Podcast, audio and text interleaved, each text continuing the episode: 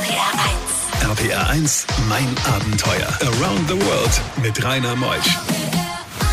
Einen schönen guten Morgen am ersten Sonntag des Monats August. Mitten im Sommer ist Carsten Grüttner hier. Er war eigentlich ein erfolgreicher Unternehmer. Er war im E-Commerce-Geschäft tätig, lebte ein tolles Leben in Köln und dann irgendwann wurde ihm das alles, weiß auch nicht, zu viel oder er wollte was anderes mal erleben. Jedenfalls quittierte er seinen Job als 45-Jähriger und er strammelte einfach los. Und von diesem Losstrammeln, zwölf Monate, 14 Länder, 20.000 Kilometer erzählt er heute in mein Abenteuer bis zwölf. RPR1 Mein Abenteuer wird präsentiert von den Octopus Online Auktionen. Hier bestimmst du den Preis für deinen Deal. Mehr auf octopus.com. RPR1, das Original.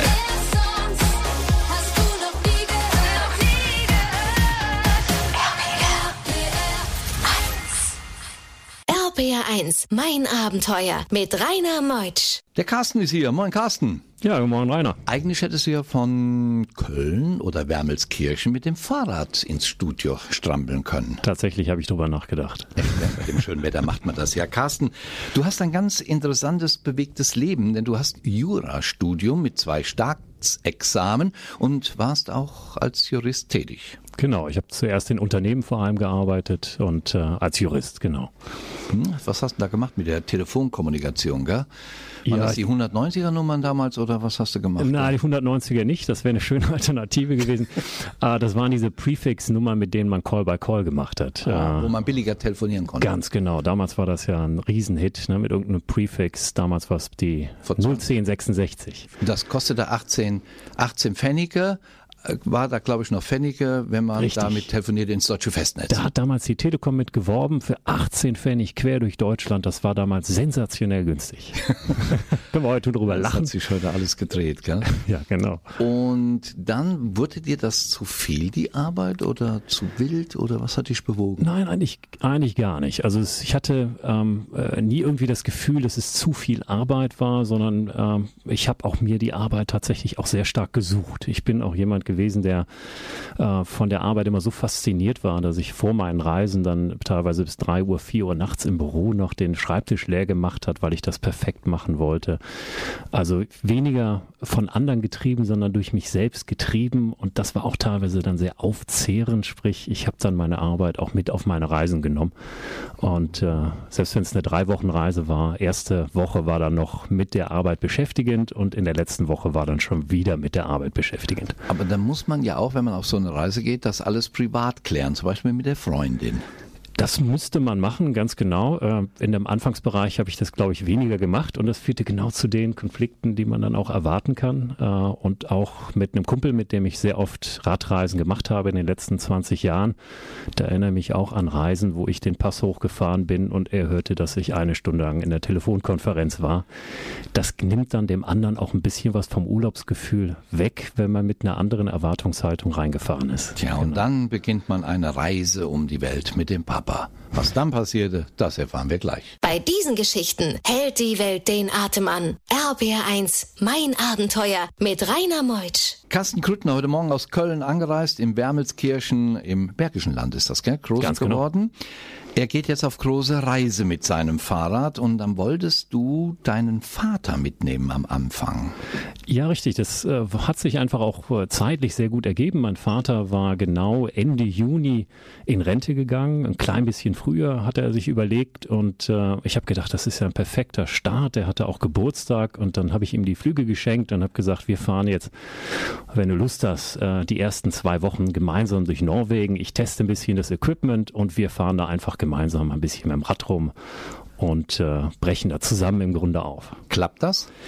Das hat geklappt im Großen und Ganzen, muss man wirklich sagen. Äh, es gab aber natürlich auch Dinge, die ganz typisch sind, wenn man gemeinsam mit dem Rad losfährt. Sprich äh, Norwegen, wir hätten jetzt ja auch Holland nehmen können, wäre ein bisschen flacher und entspannter geworden. Aber Norwegen war jetzt natürlich auch anspruchsvoll und äh, da sind wir dann auch körperlich hier und da schon mal an meine Grenzen und an die Grenzen auch von meinem Vater gekommen. Was hat er dann abends schon mal gesagt? Sag mal, Jung, hast du eigentlich einen Knall oder wie sagt er? Ah, na, das war gar nicht so viel. Also er weiß ja, dass ich da eine große Begeisterung hat und er hatte auch selbst eine Begeisterung dafür, aber ich hatte dann irgendwann auch mal die Idee, lass uns mal eine Abkürzung hier nehmen. Wenn ich schon immer Abkürzung sage, äh, hatte auf der Landkarte irgendwas entdeckt und dann sind wir querfeldein einfach durch den Wald, sind dann in ein Sumpfgebiet geraten, wo wir das Rad dann teilweise tragen mussten mit vollem Gepäck. Äh, ich fand das teilweise amüsant. Äh, das war der Punkt, wo mein Vater es eindeutig nicht mehr lustig fand. Und ich habe dann auch das ein oder andere Bild dann noch von ihm aufgenommen, weil ich das dokumentieren wollte. Äh, das fand er dann auch nicht lustig.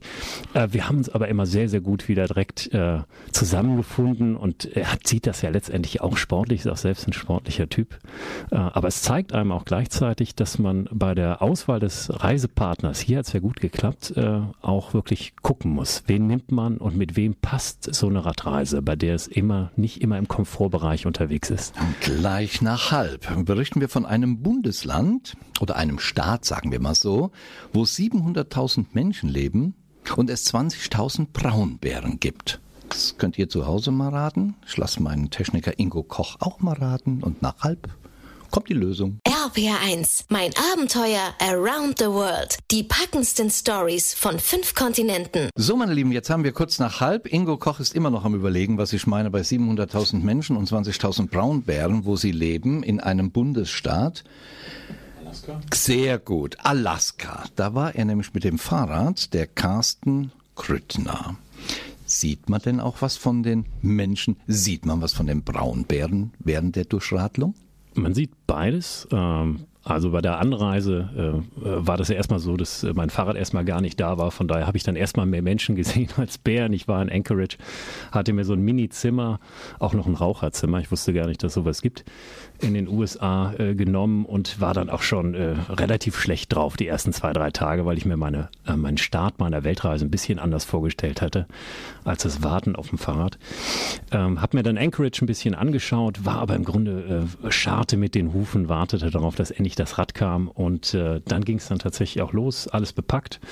Hab dann den einen oder anderen Spruch mir noch anhören müssen von Menschen in Alaska, die gesagt haben, viel Spaß beim Radfahren, ne? du wirst aus Sicht der Bären angesehen als Meals on Wheels im Sinn Essen auf Rädern.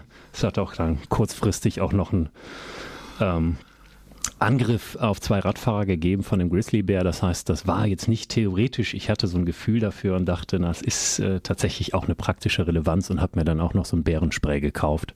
Gab es denn Bären während der Tour? Gab es, ja, mehrmals. Also ich bin mehrmals sehr, sehr nah dran gekommen oder die an mich, je nachdem, wie man das sieht.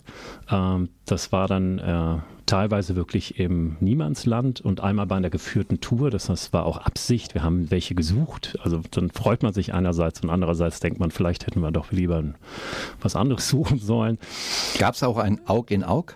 Äh, Gab es auch, ja, genau. Also auch mal morgens früh Zelt zusammengepackt. Das war ziemlich am Ende der Alaska-Tour hatte gerade, war mit dem Essen fertig, sprich ich hatte mir mein Gepäck irgendwie aus dem Baum wieder runtergeholt. Man zieht das ja über Nacht in die Bäume rein, soll ja auf keinen Fall irgendwie Essen im Zelt verbleiben und dann habe ich äh, mir am Schwarzbär gegenüber gesehen, der war nur noch knapp 20 Meter entfernt und machte sich gerade in Richtung auf mein Zelt. Boah. Also Ängste gab es auch beim Sicherheitsbeamten der Zoll. Der Grenzbehörde von USA bei der Einreise sagte diese Beamtin zu ihm, You know what? I do not like you. You are not entering our great country. RPR1, mein Abenteuer. Ja, ich habe es eben erzählt, Carsten Grüttner, du wurdest sehr, sehr negativ äh, an, der, an, an der Grenze von einer Beamtin mit dem Satz, uh, you know what, I do not like you, you are not entering our great country. Wie ging's weiter? Wie wollten dich nicht reinlassen?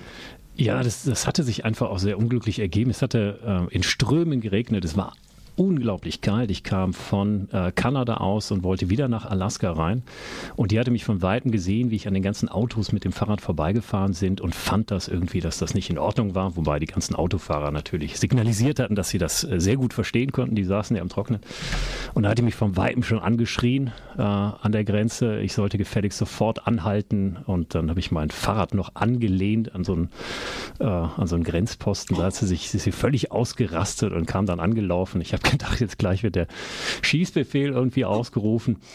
Und äh, dann habe ich mit ihr diskutiert und irgendwann meinte sie einfach, ich soll nicht rein. Und äh, dann habe ich versucht nochmal zu argumentieren, dass ich sage, ich habe ja schon einen Stempel. Ich bin ja nur ganz kurz raus in Yukon. Das heißt, eigentlich ist es jetzt gar nicht ihre, aus meiner Sicht, Befugnis, mir jetzt zu sagen, dass ich nicht mehr rein darf.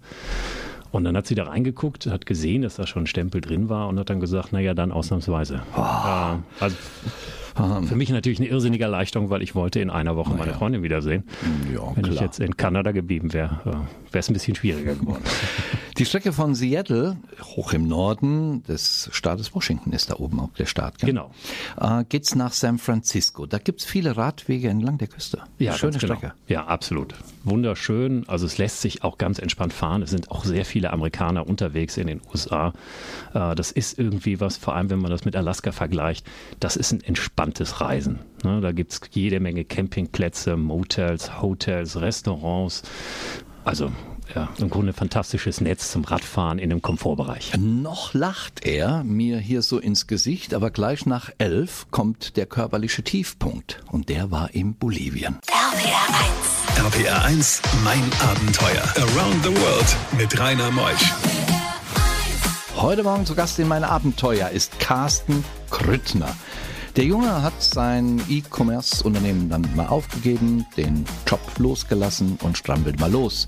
Jetzt gleich gehen wir in die Berge von Bolivien, aber das hätte ihn fast das Leben gekostet.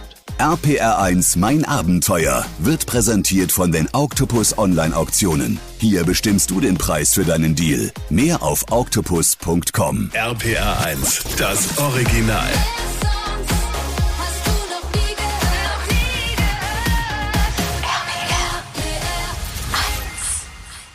RPR1, mein Abenteuer. Carsten, du bist ja nicht der klassische Abenteurer. Du bist Jurist, du wächst ab. Du riskierst schon was, aber es muss nicht über die Stränge schlagen. Du bist Vegetarier, schlägst auch da nicht über die Stränge. Trinkst schon mal ein, aber auch da alles in Maßen. Nun bist du in Bolivien und kommst in Höhen und da merkst du, dass du an deine Grenzen kommst.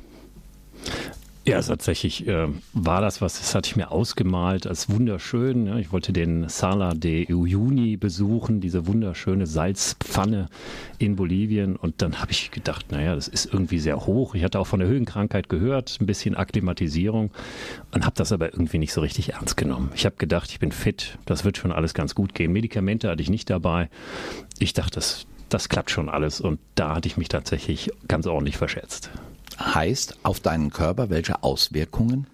Alles, was man sich nur vorstellen kann. Also ich war erstmal auf knapp dreieinhalbtausend Meter, hat mich da versucht zu akklimatisieren, bin aber ähm, viel zu schnell zum Beispiel dahin gefahren. Ich bin an einem Tag von Meereshöhe und ich bin erst mittags losgefahren, hoch bis auf dreieinhalbtausend Meter und habe mich dann gewundert, dass ich abends extreme Kopfschmerzen hatte.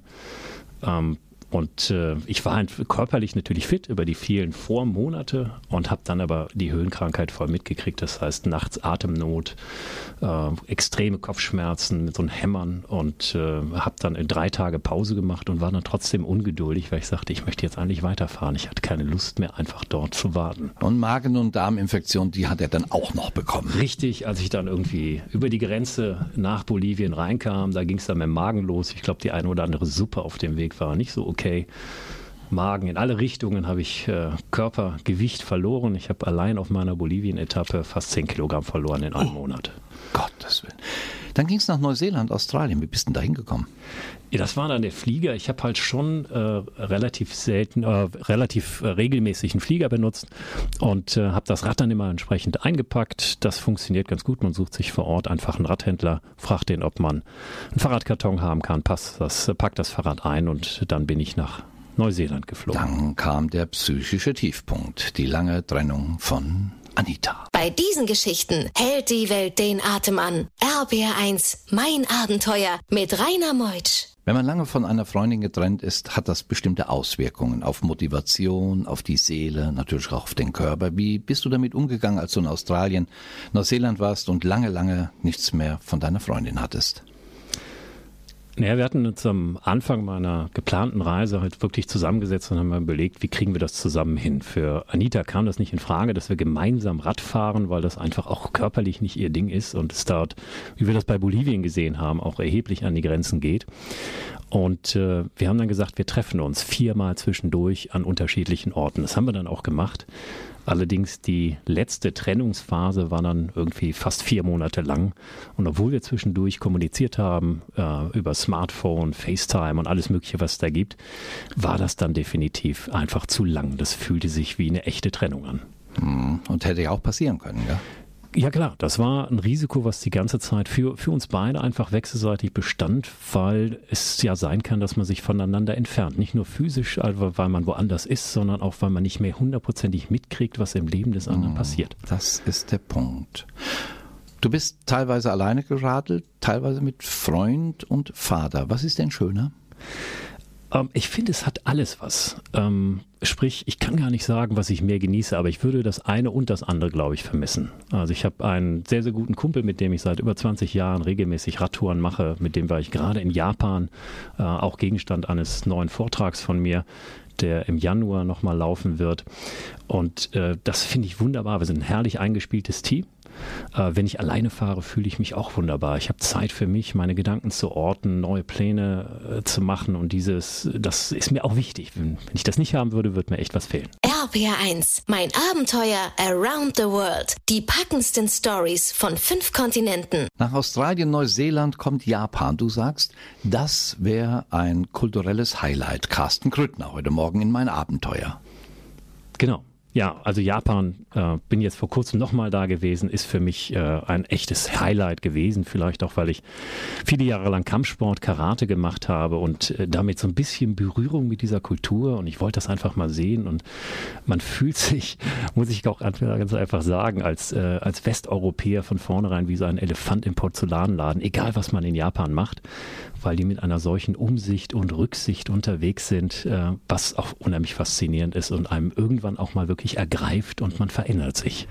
Leben die eine andere Definition von Freiheit, die Japaner? Ja, genau. Das ist, das ist für mich irgendwie was, das habe ich ein bisschen gebraucht, um das zu begreifen. Denn der erste Eindruck war für mich tatsächlich auch, dass die westliche Definition der Freiheit ist ja ein bisschen, man tut und macht, was man will.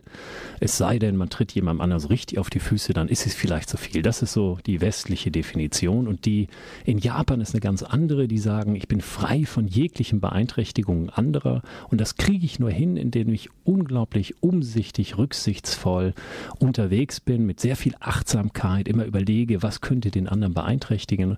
Und dadurch, dass die so viel darüber nachdenken, leben die in der Tat für sich gefühlt sehr, sehr frei und wir empfinden das als ein sehr reguliertes und auch beschränkendes Leben, jedenfalls in der Anfangsphase. Interessante Definition von Freiheiten. Dann warst du ins Tibet gereist. Wochenlang durch Osttibet.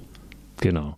Ja, die, der Gedanke war am Ende meiner Tour zu sagen, jetzt will ich noch mal eine echte Herausforderung rannehmen. Ich hatte in Bolivien ja schon die Höhenkrankheit erlebt und habe dann gesagt, ähm, vielleicht mache ich mal Tibet. Ich bin halt, äh, war mir nicht sicher, ob ich wie Chuck Norris äh, sagen könnte, ich mache das irgendwie noch mal mit 80 und habe gedacht, naja, jetzt 50 ist vielleicht oder 46 eine gute Idee, das jetzt zu tun.